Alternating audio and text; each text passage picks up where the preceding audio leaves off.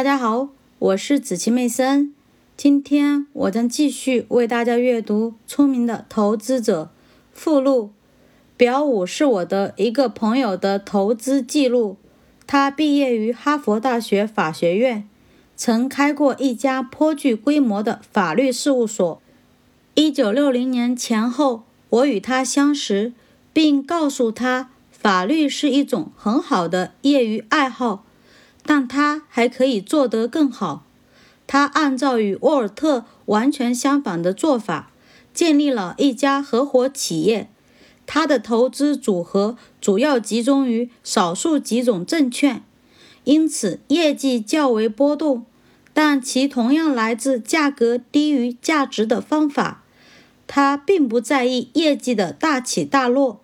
正如其业绩记录所示，他也是那个投资成绩突出的智慧部落的一个成员。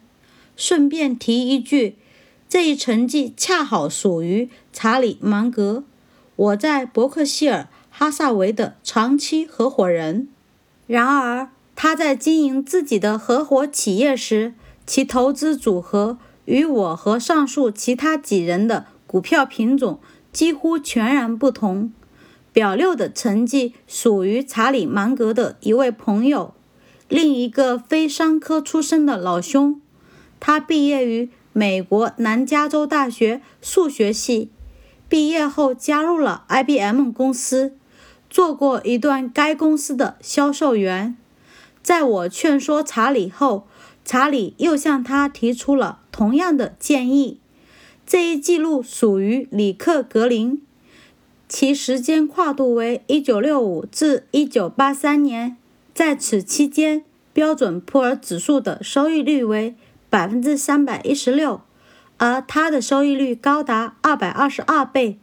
也许是由于缺乏商科教育的缘故，他认为这一成绩在统计上是显著的。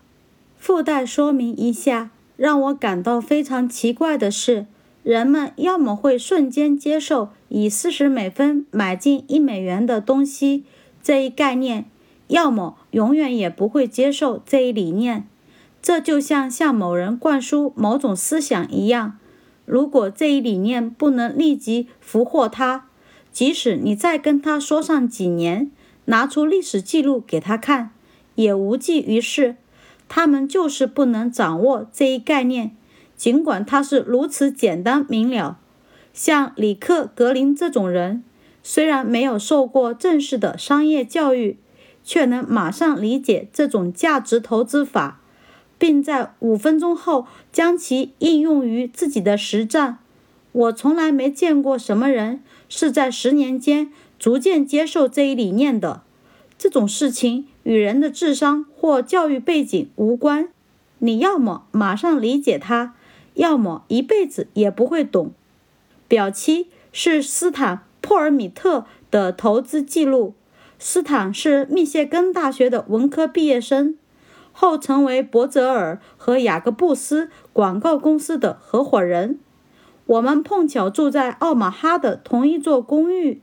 他觉得我从事的行当比他的更好，于是，在1965年脱离了广告行业。同样。斯坦只用了五分钟，即全盘接受了价值投资的概念。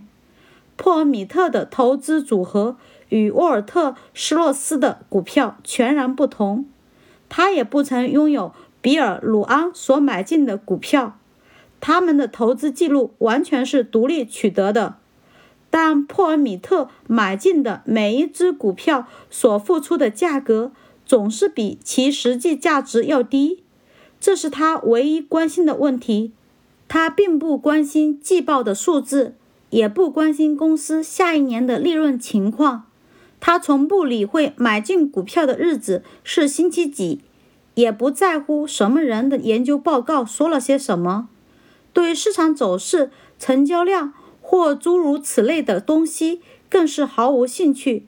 他只是问该企业价值几何。